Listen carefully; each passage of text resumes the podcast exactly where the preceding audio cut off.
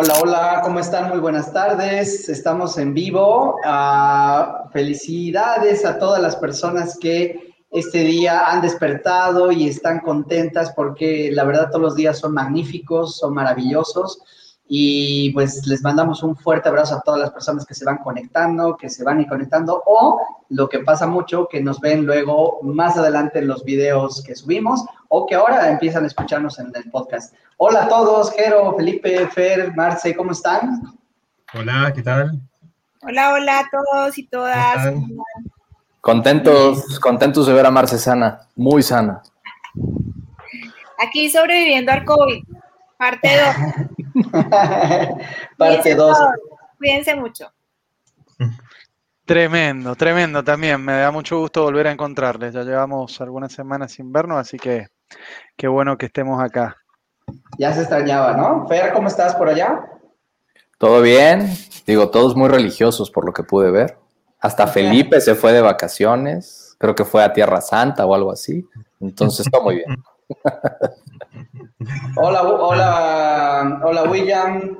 Eh, buenas tardes, ahí nos está saludando William Marshall, ahí un, un fiel seguidor de las transmisiones, un fan racer ahí de muchos años aquí en México, que ha estado en las grandes organizaciones, este, por ahí también tú lo conoces, Fer. De hecho, sí. Eh, un fuerte abrazo, William. Este, pues bueno, gracias a todas, a todos. Estamos en vivo. Eh, también estuvimos con, con Jero la, la semana pasada ahí en, un encuentro en Argentina. Así que la verdad, no sé si a ustedes les pasa, pero cada que nos volvemos a encontrar en cualquier otro momento o por trabajo, pues es, es, es una alegría y, y, estamos muy contentos ahí de estar todos aportando más que todo, ¿no? Dando nuestro granito de arena en diversas formas a las grandes organizaciones, definitivamente que eh, privilegio poder hablar de lo que nosotros siempre hablamos y que realmente les sirva a organizaciones que están ayudando a tantas causas, ¿no? Eso es creo que algo que siempre nos, nos debería seguir motivando. Y bueno, eh, a ver, hoy tenemos un tema eh, que Marce, ¿cómo que de qué, de qué vamos a hablar el día de hoy, Marcela? Bueno, hoy nos lanzamos por, por lo que más trae plata en recaudación de fondos, que son los proyectos y los donantes institucionales. Cuando digo lo que más trae plata es que dentro de todo el balance, pues cuando uno presenta un proyecto, pues entra, entra digamos, un recurso importante a la organización. Ya vamos a ver eh, en qué casos pues es recomendable trabajar proyectos, eh, qué es un buen proyecto, cómo llegar a los donantes, cómo buscar las oportunidades y también qué limitaciones tienen los, los proyectos, por ejemplo, en el tiempo, en la sostenibilidad y en el compromiso que uno adquiere cuando, cuando recibe estos fondos. Entonces, ese es nuestro tema de hoy, apasionante. Yo sé que muchas organizaciones han pensado cuando trabajan donantes individuales y cuando trabajan empresas, pues cuál es el momento de entrar en los temas de cooperación. Hay organizaciones, hay organizaciones que solo viven de los temas de cooperación también. Uh -huh. eh, entonces, pues es, es un tema que seguramente nos interesa a muchos y a muchas. Perfecto, perfecto. Pues eh, si les parece, por ahí teníamos como una, eh, una lista, unos bullets, digamos, de temas que podríamos ir hablando sobre este tema interesante, como lo dice Marce. Eh, si hacemos bien el trabajo nos puede generar mucho dinero, pero, pero tiene unos, unos peros importantes ahí que creo que los vamos a discutir en particular para, para el tema de la sostenibilidad de las organizaciones y un poco el, el, uso no tan etiquetado de fondos, ¿no? Eh, pues bueno, yo tenía por ahí un poquito apuntado lo que hablamos nosotros entre, entre la liga del fundraising, como empezar a hablar sobre el tema de búsqueda de oportunidades, eh, el donor research, dónde buscar a, la cooperación internacional, que tanto nos hablan y, y, algunos deben conocer que existe el Foundation Center, pero ¿qué les parece? Lo primero, eh, veamos dónde tocar las puertas, dónde están. Si yo quisiera ser, yo soy una organización y quisiera empezar a, a, a, ver cómo, cómo mover los fondos, pues dónde los encuentro, dónde están, quiénes son, ¿no? Eh, ¿Qué les parece si empezamos por ahí? Listo, Fer, de una. Dale. La tradición dice... es por un tema de género, es por un tema de género, yo sé. Ah. Vamos, vamos, vamos, flojo con eso. la verdad es nos salva la campana acá nosotros. Dale. No, no, fuimos bien educados, tú déjalo en paz. bueno, um, no es por tradición cultural que siempre empiece a hablar yo, pero eh, es, básicamente porque solamente hay representación femenina por aquí y entonces eh, hablar primero vale por dos, entonces es por eso. Muy bien, muy bien. Miren, este tema de la búsqueda, pues es como el primer paso en el que todas las organizaciones llegan y dicen, bueno, pero uno cómo llega a los donantes si es que hay un monopolio de todas las organizaciones grandes con el tema de los proyectos. Recientemente he trabajado con organizaciones pequeñas, acompañándolas, digamos, en su proceso y la idea general de las organizaciones pequeñas es que los proyectos están concentrados en las organizaciones grandes y que más o menos eso ya está conversado, ¿sí? Es como, como hay mucha, mucha influencia también de las que más tienen experiencia en proyectos. Entonces les voy a decir una cosa, eso es, eso puede ser cierto, pero nosotros como organizaciones medianas o pequeñas podemos romper un poco esa, eh, digamos, ese imaginario que hay, eh, porque la forma como esas organizaciones grandes llegaron ahí es la misma que tenemos, todo el proceso que tenemos que hacer todos para llegar allí. La, la, búsqueda de oportunidades pues puede hacerse, digamos, de una manera por demanda, diría yo, por oferta. Em, y es, yo, yo tengo una necesidad y yo busco ahora, todo eso está organizado en plataformas.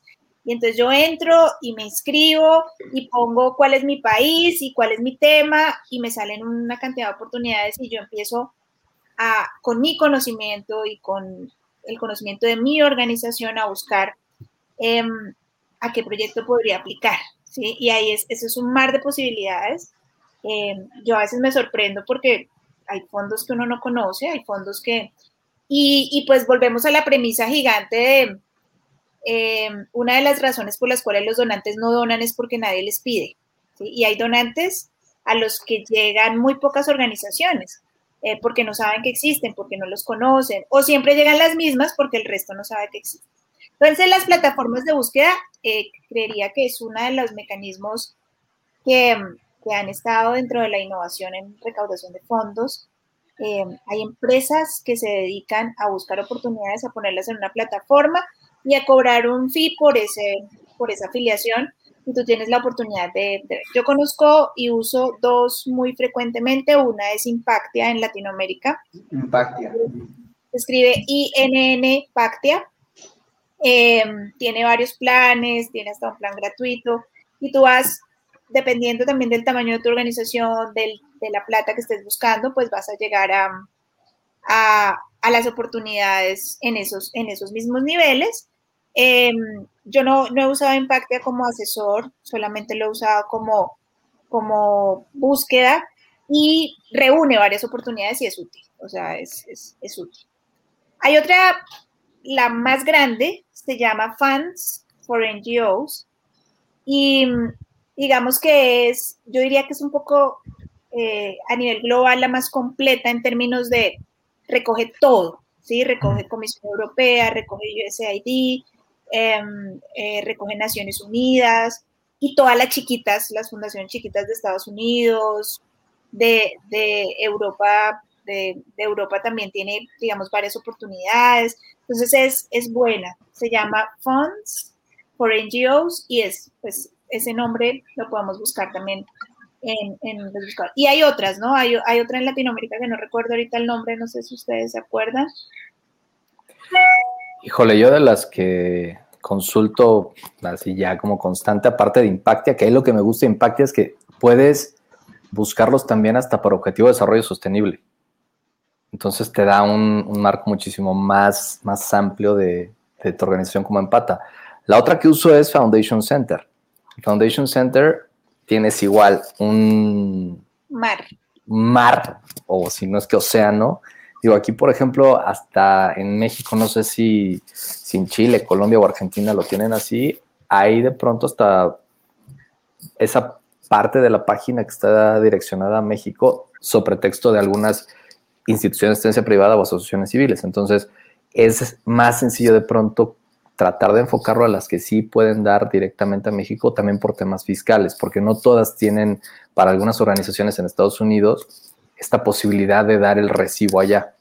Entonces hay ciertos donantes que sí te piden esa opción de dar ese, ese recibo deducible ante el IRS en Estados Unidos. Sí, sí, digamos ahí, yo lo único que tendría que adicionar, eh, digo, cuando empiezas a recaudar fondos en Estados Unidos, seguro les ha pasado a algunos de ustedes o a todos, eh, justo pasa esto de que necesitan el famoso recibo de donación gringo, nosotros no lo tenemos, entonces hay organizaciones que se dedican a eso, ¿no? Yo la que conozco, eh, eh, bueno, hay como dos que ahorita las voy a poner acá, pero que realmente son buenas porque ellos tienen el recibo, ellos tienen diversos mecanismos de cómo ayudarte, o, ellos reciben los fondos y te los transfieren y se quedan con un fee, o tú pagas ya una como membresía anual, este, ¿no? Donde con eso tienes como acceso a fondos ilimitados y ellos incluso te promocionan allá en Estados Unidos, eh, en su sitio web, etcétera, etcétera, ¿no? Entonces, eh, yo, yo, he tenido, digamos, esa experiencia y luego más adelante les contaré otras ahí con, con los amigos de Google y, más que todas las tecnológicas como Dell, Dell Foundation, Dell Giving y todas esas que también es como otro mecanismo internacional, pero que eh, cumplen algunos requisitos como los que vamos a hablar seguramente de cómo prepararse para los fondos internacionales, que creo que ese es otro tema interesante, ¿no?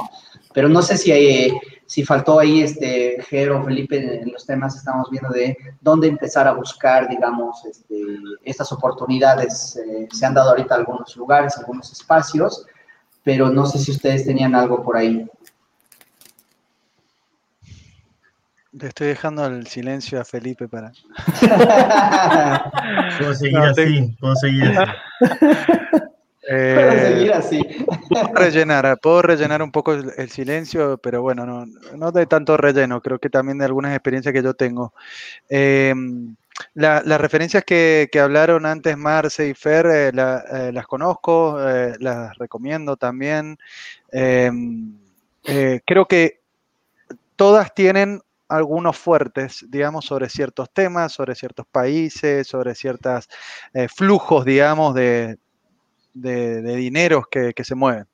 Caso de Foundation Center, por ejemplo, que, sé que es una de las bases de datos más importantes, más grandes, bueno, tiene, obviamente, al estar en, al ser nacida en Estados Unidos, tiene mucho ese sesgo, ¿no? Entonces, no, no necesariamente es para todos los países. Igual, eh, también es, es de acceso eh, es, digamos, es de las más caras también para poder acceder a su, a su información. Así que bueno, también ahí tienen que todos analizar eh, si, va, si, si, esto es una inversión que, que, vale la pena o no. En principio, si uno apuesta por esta estrategia, les diría que sí, digamos, ¿no? Dicho todo esto, recomiendo algunas otras fuentes que uh, yo, yo, consulto muy, muy seguido, que son, eh, bueno, son las que ofrece por un lado la OCDE. Eh, yo les había contado en algún momento, ahí tienen que buscar lo que se llama ODA, Official Development Assistance, que es eh, como se le llama los flujos de, de dineros, digamos, que fluyen de maneras bilaterales, multilaterales y también de maneras privadas, porque eh, la OCDE y otros organismos más que ahora les cuento bien cuáles son, bueno, tienen estándares en donde, bueno, pueden conseguir eh, eh, documentar toda esta información. Al punto tal de que en esta plataforma de, la OCDE, toda esta es información gratuita que pueden encontrar, hay un montón de reportes muy interesantes, yo después puedo compartir para la descripción de, este video varios links, eh, pero eh, lo que tiene muy interesante es de que cada vez más se están documentando las cosas a nivel de proyecto. Entonces uno puede tener no solamente la cantidad de plata que fluye de tal país a tal país o de tal eh, organismo multilateral a tal país o a tal organización, sino además exactamente en qué se gastó, qué documentos se presentaron, cuáles fueron las rendiciones de cuentas, o sea, todo, absolutamente todo para poder saber e incluso no solamente qué plata hay en tu país llegando históricamente, actualmente y en lo que uno podría prever, digamos, en el futuro, sino además a quiénes, con qué motivos, a qué sectores, con qué, etcétera. Yo de en la OCDE, eh, como les digo, en este, en esta, se llama, en, esta capítulo especial que se llama ODA, eh, existen sus similares en, otros, en otras plataformas. Eh, estas son, se llaman FTS en la UNOCHA, que es una agencia de Naciones Unidas, UNOCHA, que se llama FTS, es de Financial Tracking System, y es básicamente el sistema de Naciones Unidas en donde consigue también el mismo flujo, digamos, de, dinero, de donde vienen de los diferentes países o de diferentes otras agencias de Naciones Unidas o de agencias multilaterales a diferentes proyectos. Y después hay otra, hay otra más que es del PNUD, que, que esa en particular se llama eh, Multi-Partner Trust Funds, que básicamente eh, trata de hacer eh, un poco el mismo ejercicio, pero para sobre todo agencias multilaterales, o sea, o, organismos multilaterales. Eh, les puedo asegurar que hay para hacer dulce de leche, toda la cantidad de información que hay en todas esas bases de datos para saber para tu país todo lo que ha estado pasando en función de, ayuda eh, al desarrollo o de asistencia a, diferentes causas sociales, ambientales, etcétera, incluyendo fuentes privadas de grandes, em, grandes fundaciones, empresas, etcétera. Buenísimo. Eh, no sé, Felipe, si tú tienes algo por ahí. De todas formas, hemos estado viendo los sitios web aquí en el banner de abajo de nosotros, de todas las páginas que han estado recomendando, eh, pues aquí todas las personas, ¿no? Sí, en general, a mí me ha tocado trabajar con varias de las que mencionaba, tanto Marce, Jero eh, y también Fer. Em, más con Funds for NGOs, em, Foundation Center, pero para tener una mirada bastante general eh, de lo que hay en el mercado. Em, creo que lo hemos, lo hemos hablado todos en distintos momentos. Eh, por información no nos vamos a quedar cortos. por lo que nos vamos a quedar cortos es a procesar la información y ser capaces de poder apuntar al objetivo correcto y no perdernos, porque si no es muy fácil eh, pasar días y días revisando.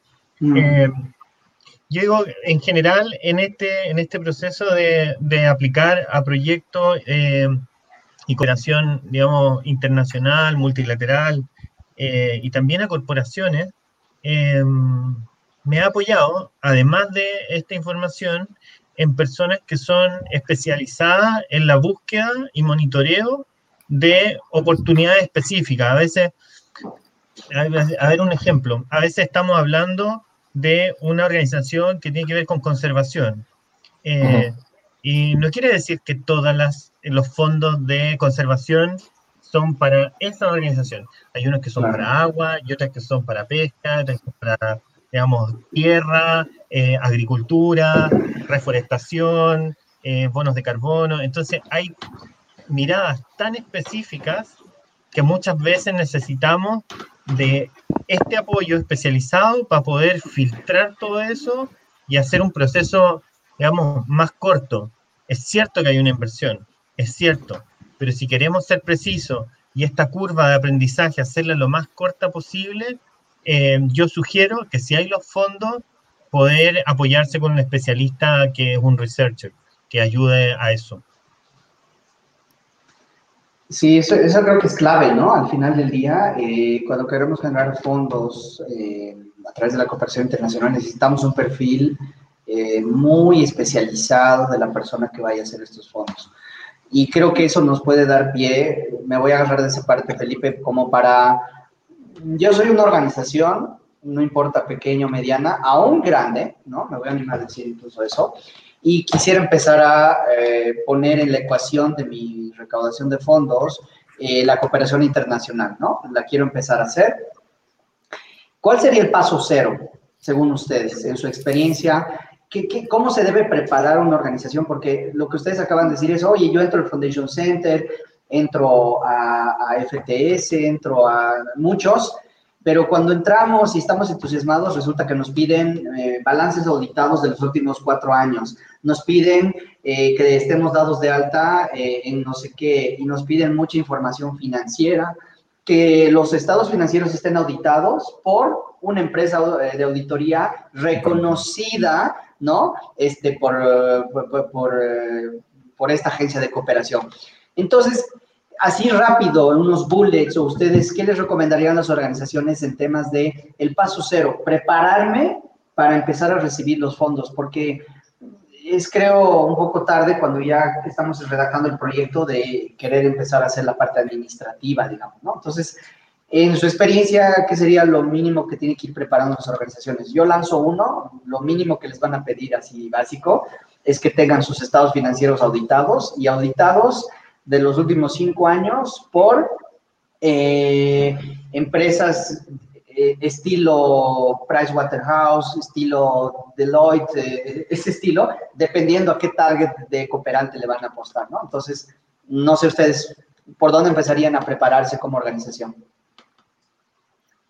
Bueno, Fer, yo creo que, bueno, es, es, muy importante el tema de los requisitos yo, yo me iría un poquito antes y es saber si adentro la organización está lista para ejecutar los proyectos que va a presentar.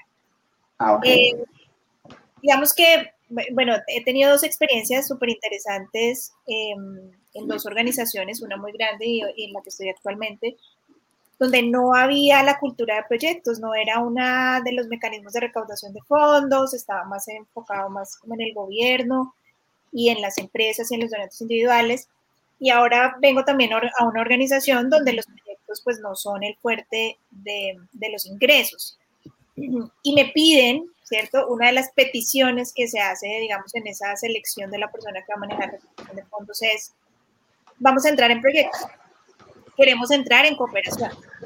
Entonces, antes, antes de, de tomar la decisión de empezar a buscar oportunidades, de decir, vamos a lo otro, pues adentro y sobre todo en el área programática, y aquí hay una, una simbiosis muy importante con el área programática, es que la organización esté lista para empezar a hacer cosas que no está haciendo o esté lista para empezar a innovar para poder presentarse, digamos, algunos fondos que requieren cosas específicas y que está lista para ejecutar un, un, proyecto que tiene una duración específica, unos objetivos específicos, unos indicadores que cumplir, un tiempo que cumplir, un equipo nuevo, ¿sí? la mayoría de proyectos traen eh, un equipo ejecutor, ya sea dentro, de, dentro de la organización o que se complementa con un equipo externo. Entonces empiezan a haber retos para la organización de trabajar por proyectos. ¿sí? Cuando uno tiene la plata libre o está acostumbrado, digamos, como a un, a un mecanismo de ingresos que te financia tal cosa y que se reporta de esta manera, eh, no es lo mismo eh, que empezar a trabajar con fondos de cooperación que te empiezan a exigir informes, visitas, monitoreo, eh, y, y, creo que esa preparación interna tiene que estar clara. ¿Qué, qué mecanismo es importante usar? El, el, que la organización en pleno conozca que haya como una formación específica en, vamos a empezar a trabajar por proyectos, eso cómo se come, eso cómo se hace, eso cómo se ejecuta, porque hay un error, nosotros siempre hablamos de errores porque hemos cometido mil y nos gusta compartirlos para que a ustedes no les pase, y es súper común. Primero presentamos el proyecto, nos lo ganamos y luego vemos cómo lo ejecutamos. No, eso nunca pasa. porque esa es una, porque esa es una práctica que representa ingresos y uno se alegra mucho por ganarse el proyecto, cuando empieza la ejecución dice, pero esto lo escribimos nosotros, pero esto tenemos que hacerlo nosotros, pero ¿quién va a hacer esto? Pero a mí nunca me dijeron, pero a mí nunca me compraron, pero eso no vale, esto que nosotros propusimos no vale eso, vale mucho más.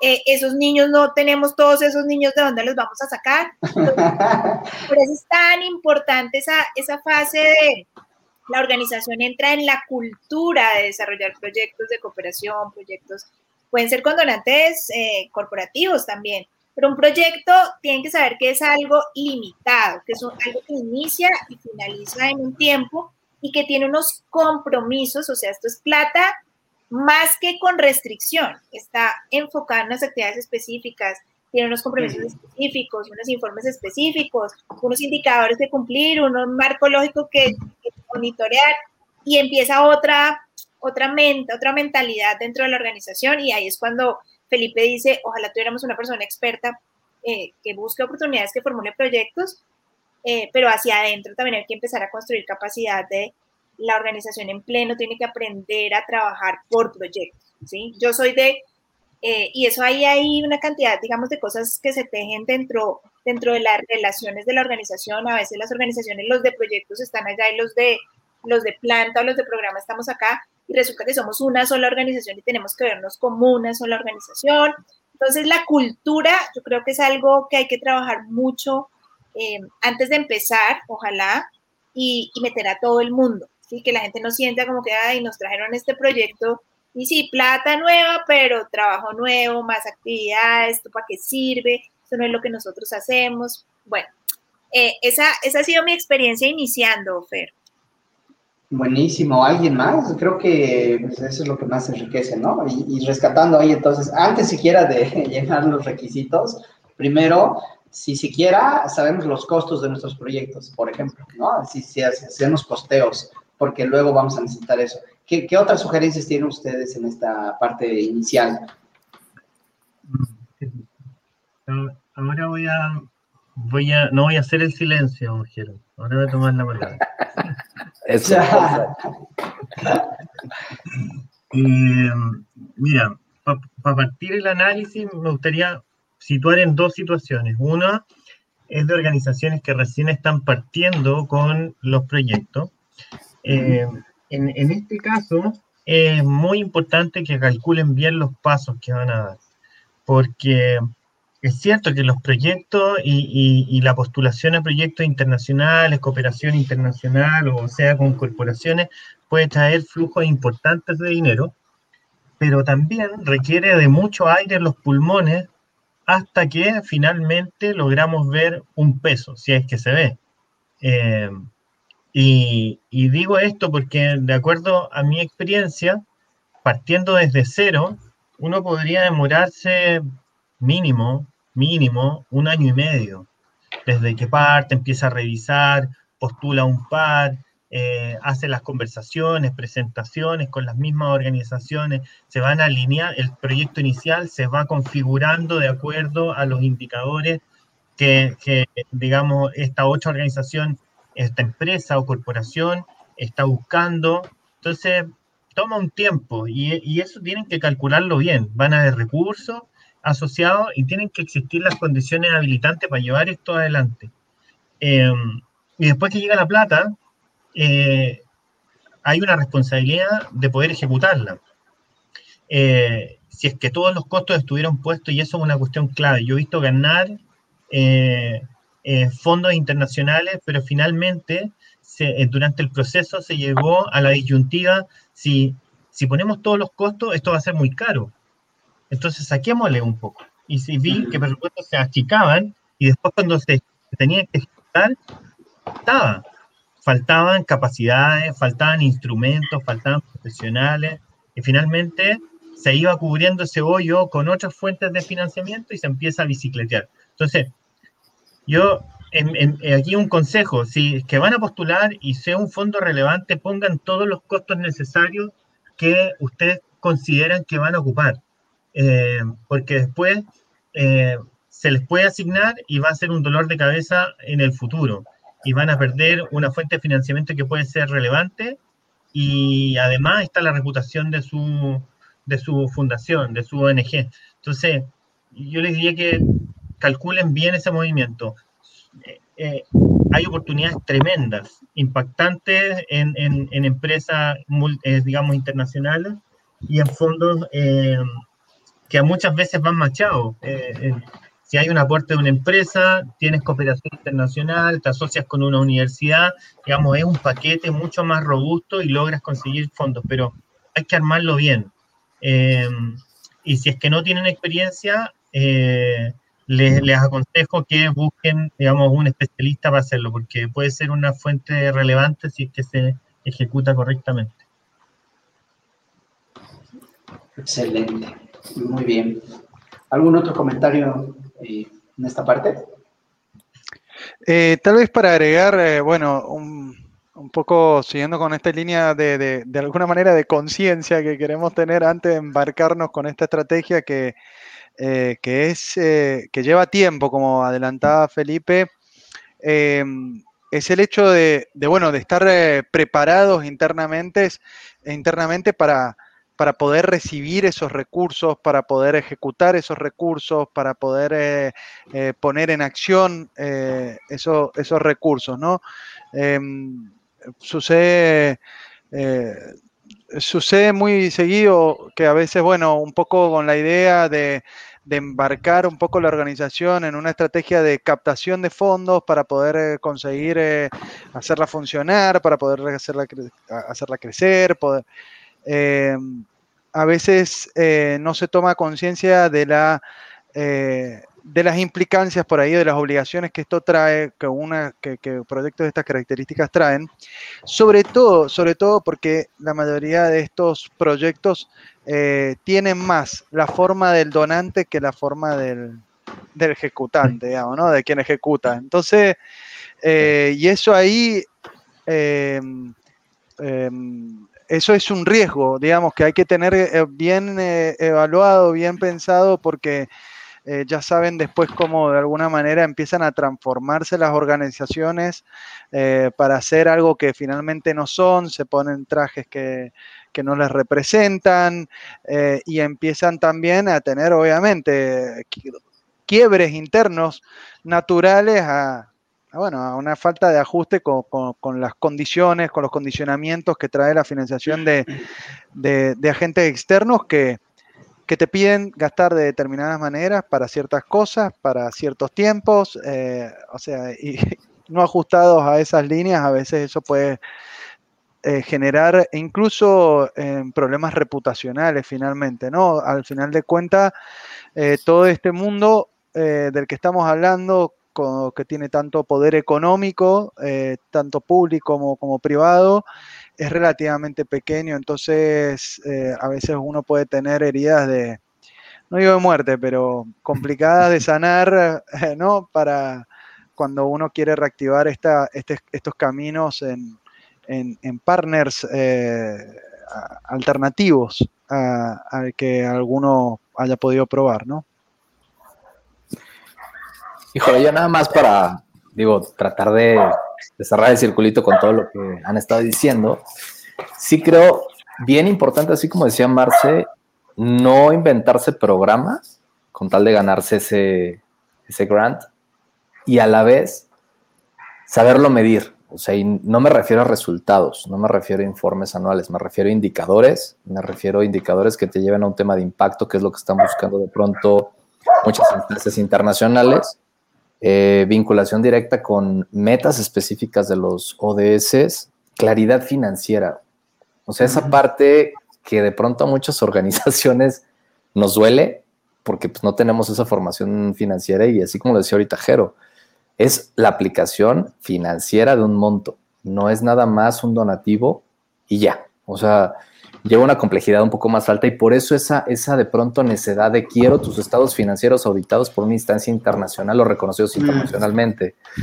La otra, eh, tener la parte de los vehículos legales por el ingreso de ese capital muy clara, porque de pronto te puede caer recurso de Alemania, recurso de España, recurso de Estados Unidos, recurso de Japón, y para ellos es un reporteo distinto al que tú estás acostumbrado. Tu información fiscal no les va a funcionar a ellos y tiene que estar presentada en otra forma. Y eso nos lleva de pronto a lo que a muchas organizaciones es su primera y última al momento de la parte internacional. El reporteo en plataformas. Si no aprenden, no se capacitan y entienden cómo se tiene que reportar en la plataforma de este donante, es primera y última, ¿eh? Porque lo hacen mal no demostraron transparencia, no hay claridad, no se aplicó el recurso y ahí se quedó. Y no es nada más la, organización, ¿eh? ahí sí va a parecer pedrada para, para, todos nosotros, pero no es nada más organización, son las organizaciones de ese país porque se queda el precedente, no lo saben hacer y no, no les interesa hacerlo, ¿no? Sí, de acuerdo, de acuerdo.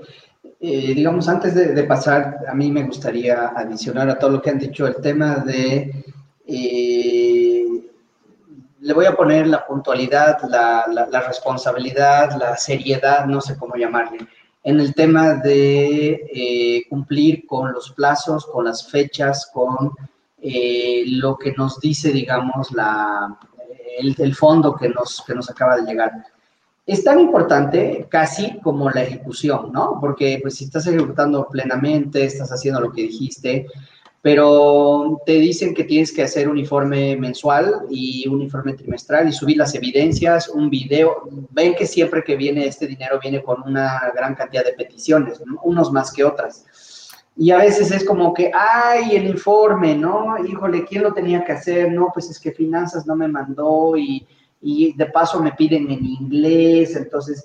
Entonces, yo, yo sí lo he comprobado eh, y les digo con, eh, con google.org, con Dell Giving, con MoneyGram Foundation, que son los que últimamente, digamos, he manejado, en que cuando eres como un reloj en el tema de cumplirles los reportes eh, de lo que estás ejecutando, eh, definitivamente te da el pie y, casi como que te como que te habilita, ya saben, como en los videojuegos, como que te habilita el siguiente nivel, ¿no? al cual vas a poder acceder a nuevos fondos.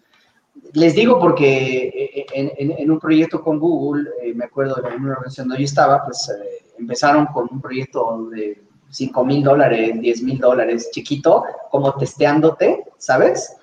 Y después de uno o dos años fue un proyecto de 2.2 millones de dólares, ¿no?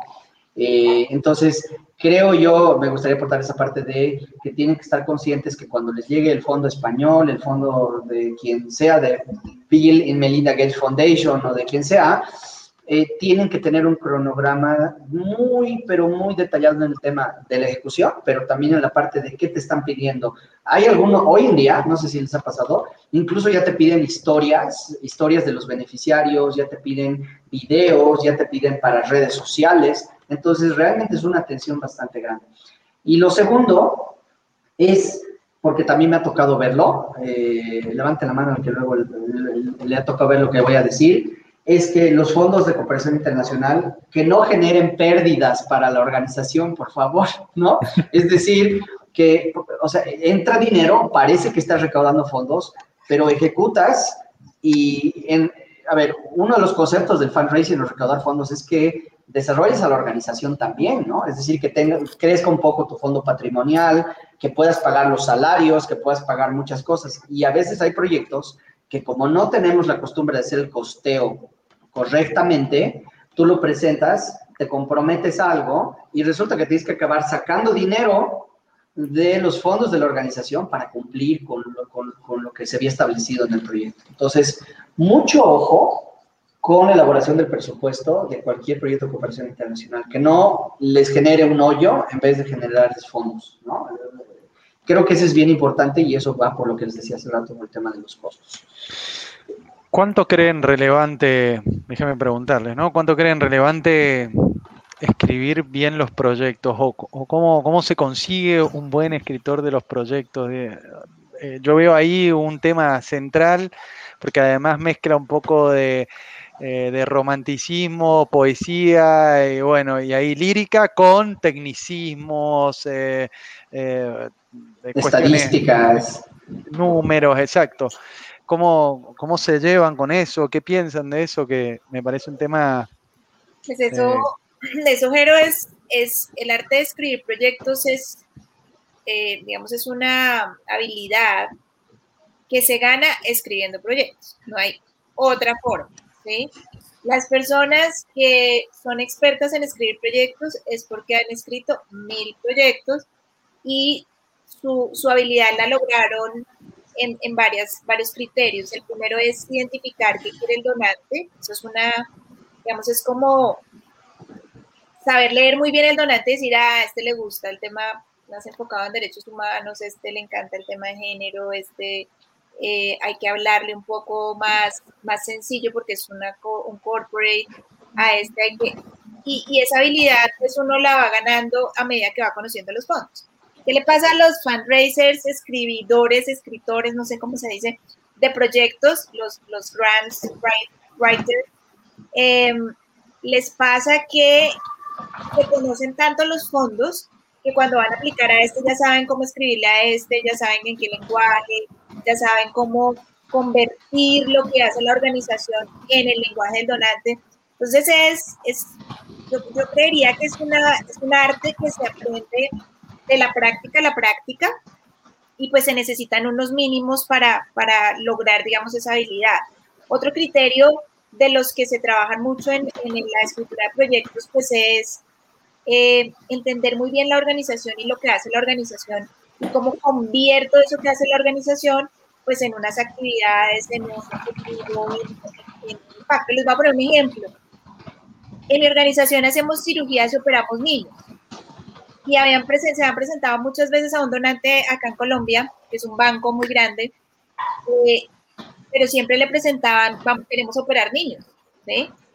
Y este año cogimos y le dimos la vuelta y dijimos, vamos a disminuir el riesgo psicosocial de los niños que operamos eh, y trabajar y trabajar con sus familias para que el impacto de la cirugía y todo esto no sea tan grande y lo hacemos a través de unos talleres y unas consultas. Nunca dijimos que íbamos a operar niños y nos aprobaron el proyecto. Entonces, eh, uno puede decir lo mismo de diferentes maneras, pero los, hay donantes que requieren una, digamos, un, un, eh, lenguaje y una, y eh, la combinación esta tuya del tecnicismo y el romanticismo en, en, la, escritura, que, que le suena música para sus oídos y que dice, este proyecto me gusta y lo voy a apalancar porque me parece que esto es lo que yo quiero, eh, a, a, esta población quiero llegar, están hablando de niños, están hablando de familias, esto es lo que, lo que y, y, la, y, la, y el tercer criterio, cuando uno conoce muy bien al donante y conoce muy bien la organización, eh, también es que el proyecto sea, o sea, cuando yo lo escriba, sea viable de desarrollar, así que no sea tan lejano, tan grande, tan eh, amplio que, la organización no vaya a ser capaz de llegar a, a lograr todo lo que dice ahí. Es decir, tiene que ser muy realista, muy realista en sus cifras, en sus indicadores, uno a veces dice cosas, eh, no, eso tiene tanto proceso y tanto trabajo en equipo que, que llegar y consensuar esos indicadores es, es, un trabajo muy, muy interesante. A veces uno dice, no, voy a cambiar la política pública del país en términos de niñez. ¿sí? Eh, ¿Qué vas a cambiar de la política pública? O sea, específicamente, ¿qué es lo que te estás comprometiendo? Voy a disminuir el índice de mortalidad infantil. O sea, ¿cómo vas a llegar allá? Entonces, eh, digamos que tiene todos los niveles de, de análisis, eh, pero, pero es muy importante que, que, lleguemos a algo concreto y algo real que se pueda, eh, que se pueda desarrollar, básicamente. Oye, yo quisiera sumar nada más algo brevecito a lo de Marce, eh, que me parece genial, ¿eh? y esa habilidad de lo que tú has dicho es esa habilidad de los mil proyectos, porque eso de encontrarle una conexión entre tu organización y una causa, la vas aprendiendo en el camino, ¿no?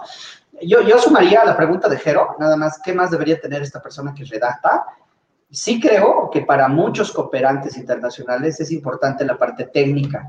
Entonces creo que un buen redactor de proyectos, en particular los que te piden mucho la parte técnica, debería tener algo de alguna formación, eh, alguna capacitación formal en eh, preparación y evaluación de proyectos, ¿no? En, en, en, todo lo que es, este, eh, ¿cómo es que se llama ahorita? Hay hasta especializaciones y todo, ¿no? En el tema de, de, proyectos, los, los project managers, ¿no? Es decir, los, no me acuerdo ahorita, pero hay muchas certificaciones. Creo que esa, esa, e, e, esa, esa, eso que te da, digamos, cursar una de estas formaciones y, y tener habilidades de marco lógico y manejo de proyectos, y todo eso, creo que también es un buen insumo que eh, si las organizaciones buscan, hay muchas eh, que no tienen costo. Es más, les doy el tip, si ustedes tienen un LinkedIn eh, Premium, tienen la parte de formación de LinkedIn y ahí ustedes buscan elaboración y, y preparación de proyectos y tienen cursos gratuitos,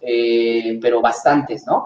Esa creo, Jero, que también debería ser un, un modulito que debería tener esta persona que redacta proyectos. Perdón, Felipe, creo que te, te corté no, por ahí. No, no, no, no en lo absoluto. Eh, pero sí voy a aprovechar el, el impulso.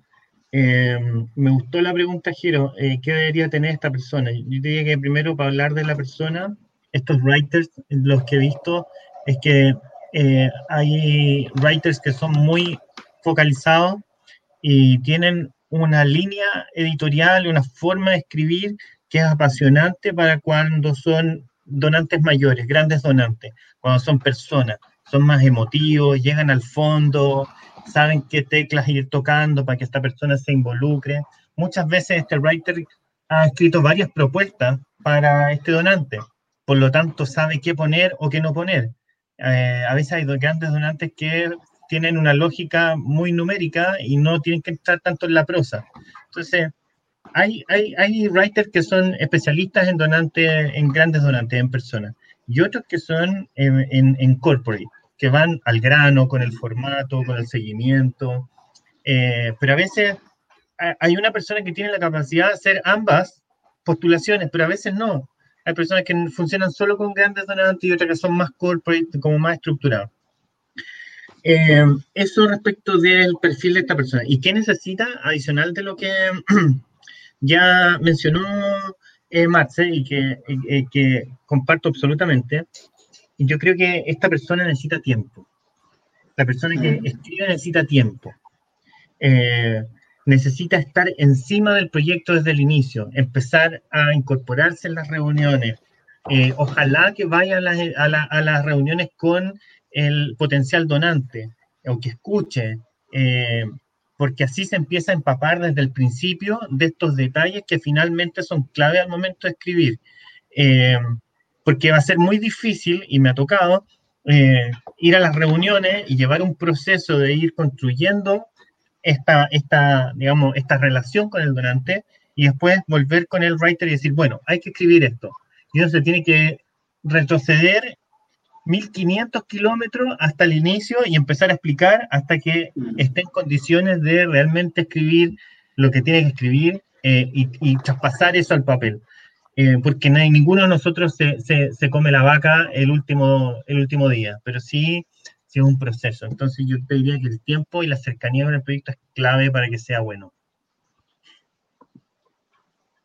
Buenísimo, buenísimo. ¿Algo, algo, más en esta parte de, de, de la pregunta Jero o, o, creen que ya con eso tenemos un buen, un buen, un buen redactor o al menos los, las pautas, ¿no? Que, que, creo que se han dado bastantes para empezar a escribir. Ahora, eh, pues imagínense, que, sí, Jero. Eh, tal vez puedo agregar esto de, que, que de, un poco se pasó por, por, por, por encima, creo que se mencionó ligeramente de conocer mucho, de poder conocer al donante, ¿no? Hay bastante información para poder tener también eh, ese acercamiento, esa conversación, al final de cuentas, por más de que sea un documento, al final de cuentas esto le llega a una persona, así que de alguna manera estos escritores mm, tratan de entablar alguna especie de conversación a través de estos, eh, de estos formatos. Eh, y creo que hay, hay mucha información alrededor de, eh, de, los actores públicos y privados en, en, cooperación, en fondos institucionales, para poder eh, también dar un poco mejor ese tono, ese lenguaje, esos, esa terminología a, a, la, a, las personas o a, eh, o a la personalidad que tiene ese actor con el cual queremos encontrar eh, fondos. eso es lo que me parecía interesante agregar, ¿no? Esto lo digo porque eh, conozco de varias organizaciones que hacen fichas de los, de los donantes, ¿no? Y entonces eh, van documentando a través de las experiencias qué cosas les gustan, qué cosas no les gustan, como si fuese una persona, ¿no? Entonces, sobre qué eh, épocas es mejor poder tener comunicaciones, si es mejor invitarlos o no, si es mejor determinado formatos para poder documentar los avances, si es preferible ser proactivo o ser reactivo. Bueno, he visto algunas organizaciones mayoritariamente grandes, pero, pero creo que es un buen consejo para cualquiera que, quiera entablar relaciones, de tener como una ficha de, de bueno, de, de, que vayan haciendo conocer un poco eh, quién está del otro lado, ¿no? Cómo, cómo hablarle. Eh, Um, hemos hablado mucho de lo bueno y lo bonito. Ahora. Fer, Fer, quería decir algo. Sí, sí, sí, es que estaba en mute. esa ficha que mencionas, Jero, digo, viene de la vieja escuela de procuración, que es la, la ficha de prospección. A estos prospectos tú sabes eh, que el nivel de cercanía de la organización, su, tal vez en algunos puntos el nivel de ingreso, eh, qué opciones tienen ese año expresamente para donar, a qué han donado si es que ya ha habido un acercamiento o si lo que están buscando es un proyecto no nada más personal, sino como empresa, como embajada, como país, para apoyar. Entonces, esa ficha que mencionas con esa especificidad, ya de cada uno de los prospectos, funciona perfectamente para, para donativos internacionales, pero, por ejemplo, donativos para, o sea, donativos corporativos, donantes mayores expresamente, que ahí sí la ficha es puntual en tiene una hija, le gustan tal cosa, o tuvo el acercamiento con la causa en función de lo que le pasó a su mamá, etc. O sea, ese tipo de especificidad, que hoy por hoy ya la misma red y otros medios te lo permiten, es básica. Básica porque así me atrevería a decir que con una buena prospección ya tienes un 60% del donativo ganado, ¿eh? casi. Es cierto, yo he visto que hasta saben, ah, registran si es mejor o no darle noticias por Twitter, si es o no mejor llevarla por WhatsApp a la relación. Eh, creo mucho en eso, creo que, que, en realidad sí, con esa, con esa escuela pueden serse, puede hacerse una organización inteligente muchísimo más rápido que andar tanteándolo y además llevando la relación de persona a persona, ¿no? Eso también se pierde mucho después, si no institucionalmente, que, que pasa muy seguido, ¿no? Eh, tal vez esa es una buena intro para las cosas malas que, antes de las malas, hablar, antes, antes, de las malas, eh, hay, hay, algo que dijiste que me parece interesante. ¿Relaciones personales o relaciones institucionales? Sí. ¿Ah? Porque, ¿qué pasa? Tienes tu contacto de la cooperación española, 10 años, feliz, lo has fidelizado, ama tu organización, luego lo cambian viene una nueva persona y muchas organizaciones no hicieron ese trabajo de institución, o sea, que la relación no sea de personas, digo, es importante lo que dice Fer, pero es bien peligroso también, ¿no? Creo que es un arma de doble filo. Eh, ¿O qué opinan ustedes? O sea, y, cómo eh, entablar una relación institucional entre el cooperante internacional y tu organización. Es que eso es lo importante, o sea, esa relación o sea, cuando tú haces el prospecto, lo hace la institución, no lo hace Fer, no lo hace Jero, no lo hace Felipe. No es que sea un contacto tuyo. Cuando tú estás prospectando, ven funcional proyecto específico, el monto al que quieres llegar, la industria que, en este caso, por ejemplo, en tiempos de COVID, pues, iría sobre tecnología, farmacéuticas, etc.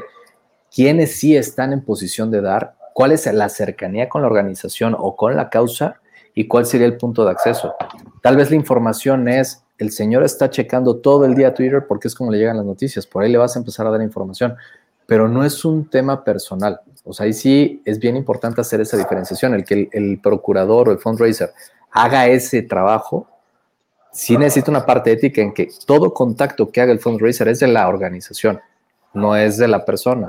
Y sabemos que la persona le da a la persona y todo este tema, pero ahí se queda a nivel institucional no te lo puedes llevar a nivel personal porque si no sería como si tuvieras una, una cartera de clientes, como si fueras un vendedor y no somos eso. ¿no?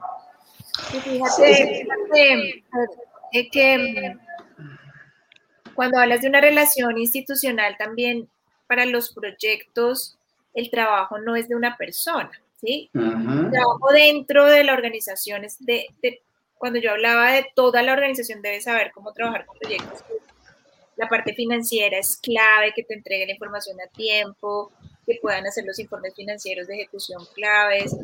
Entonces, casi que eh, cuando, cuando la cultura se crea dentro de la organización y hay todo un ciclo de proyectos en que cada uno sabe qué tiene que hacer en cada etapa, pues eso deja de ser personal, deja de ser de la persona que escribe la propuesta, porque cuando ya estás en ejecución, la persona que escribe la propuesta entra en el momento de monitorear y de, de hacer los informes, pero no es quien ejecuta.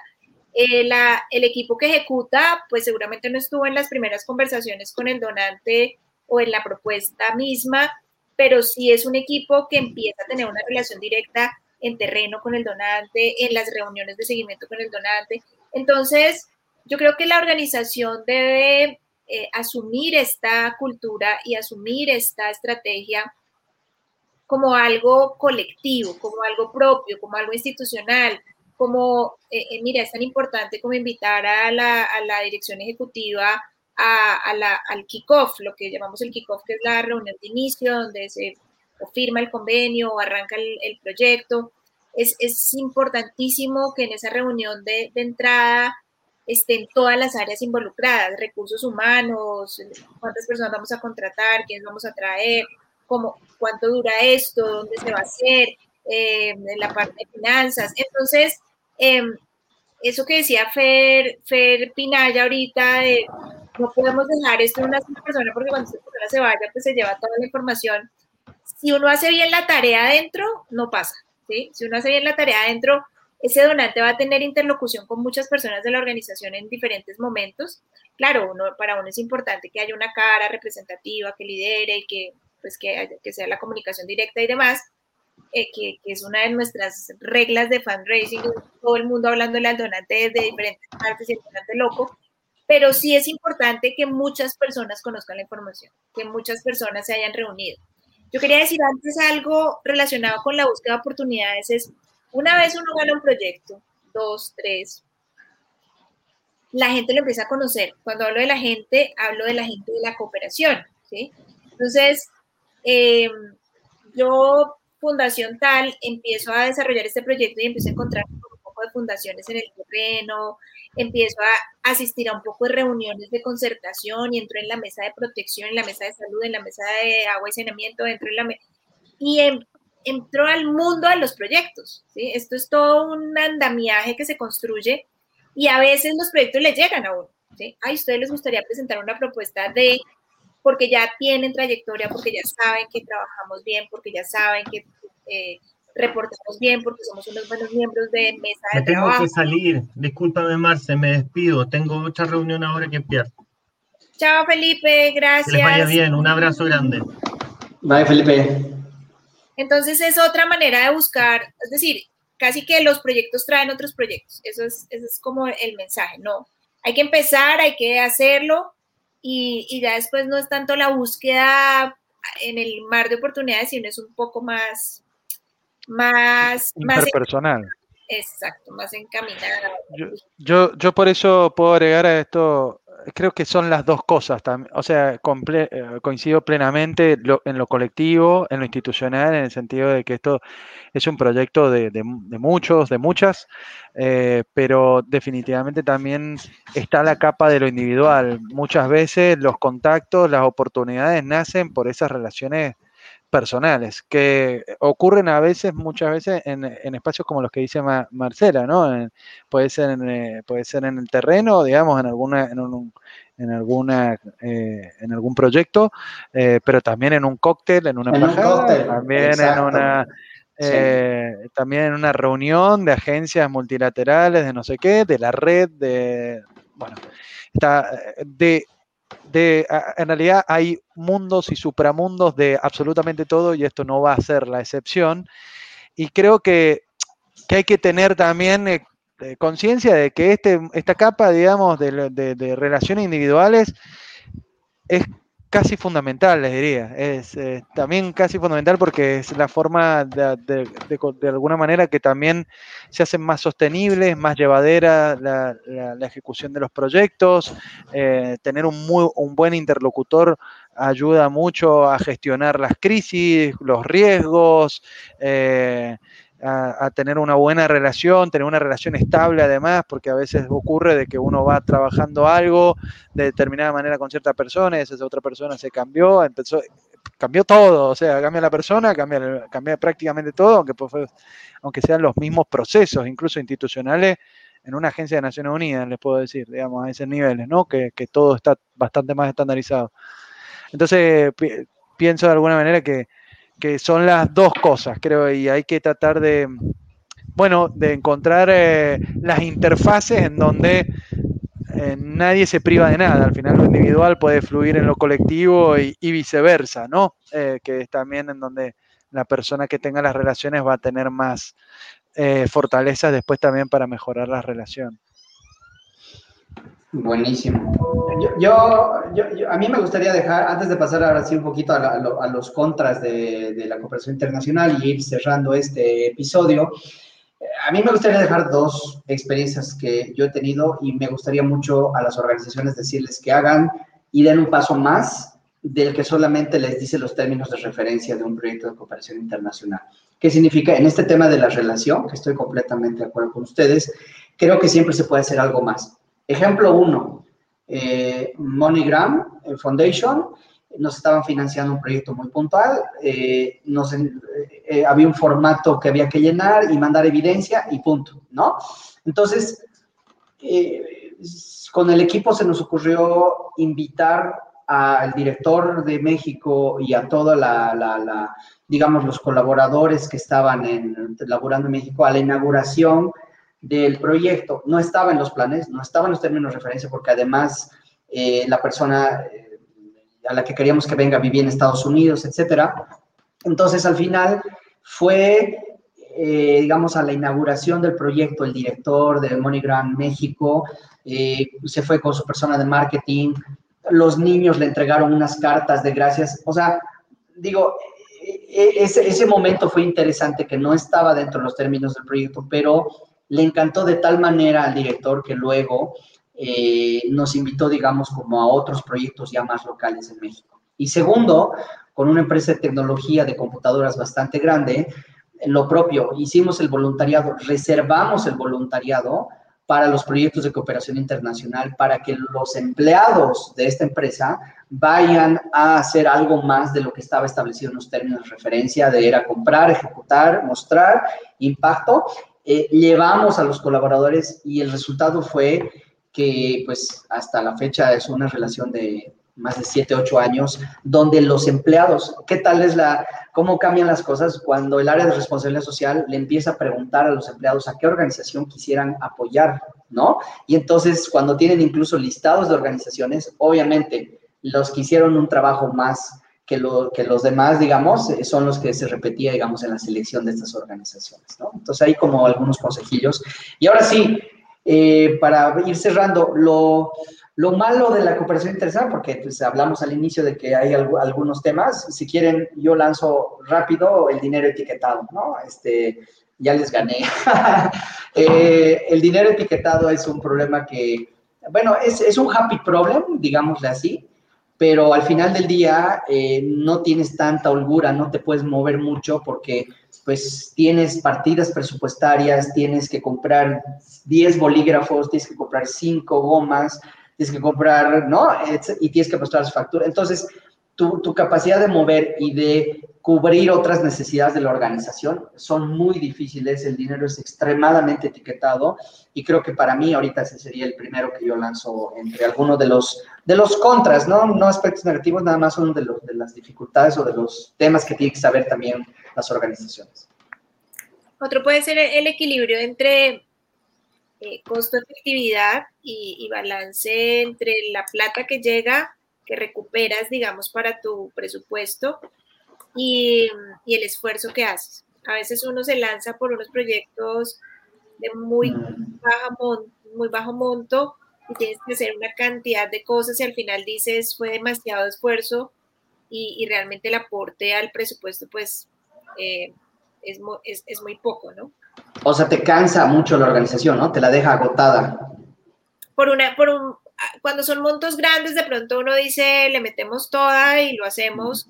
Y además vamos a, ese tema de la recuperación en el presupuesto es importante, ¿sí? Es cuánto de ese proyecto, pues no entra y sale la plata simplemente y fue, sino cuánto yo logro eh, de ese proyecto invertir en mi nómina, en mis gastos administrativos, en en el crecimiento de, las capacidades del equipo.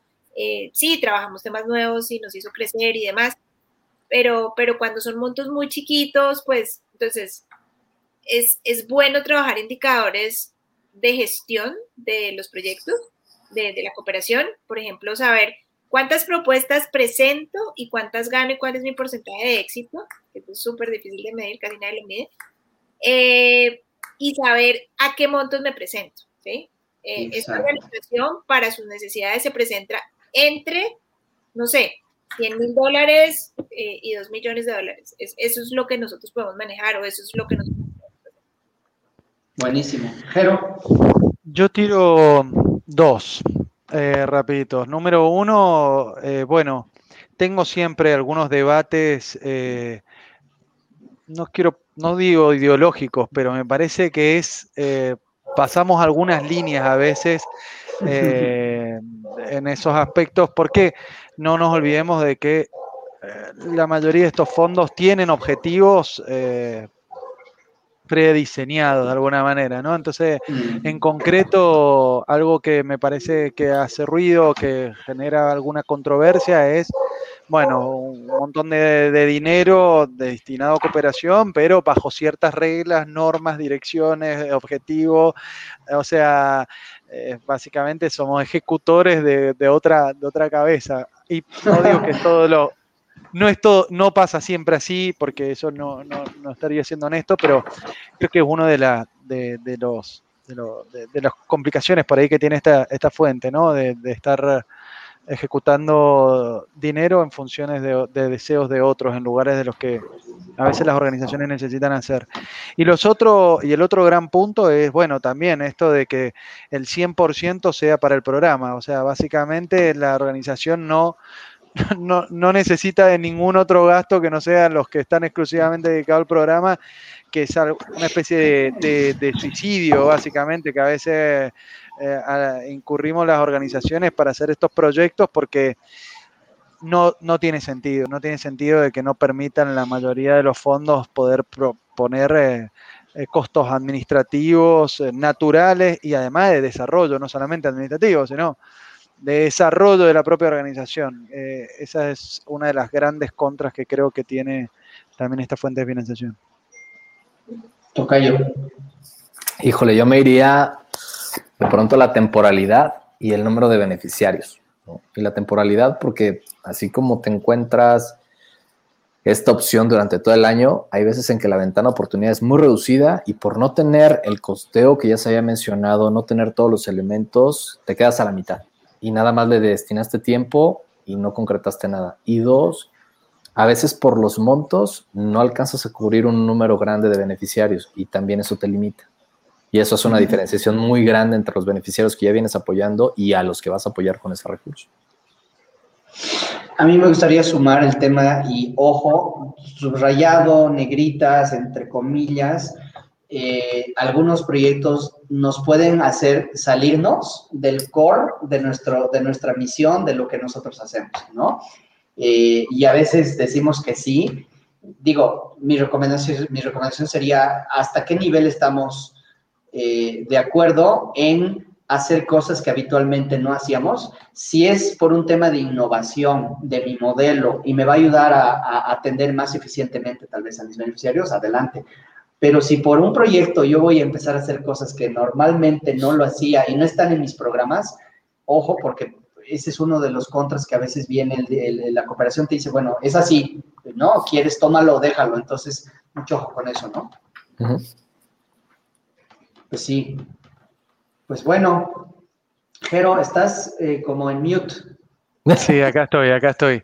Eh, me gustó mucho la charla también de hoy, eh, así que me da, me da mucho gusto de nuevo, déjeme repetir, me da mucho gusto verles, así que gracias por este rato.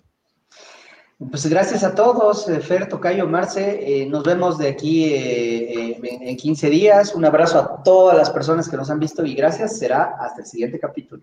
Gracias por esta oportunidad. Escriban Chao, muchos chao. proyectos. Bye. Bien, Marce, hay que terminar arriba esto. chao, ciao. Bye. Bye, bye.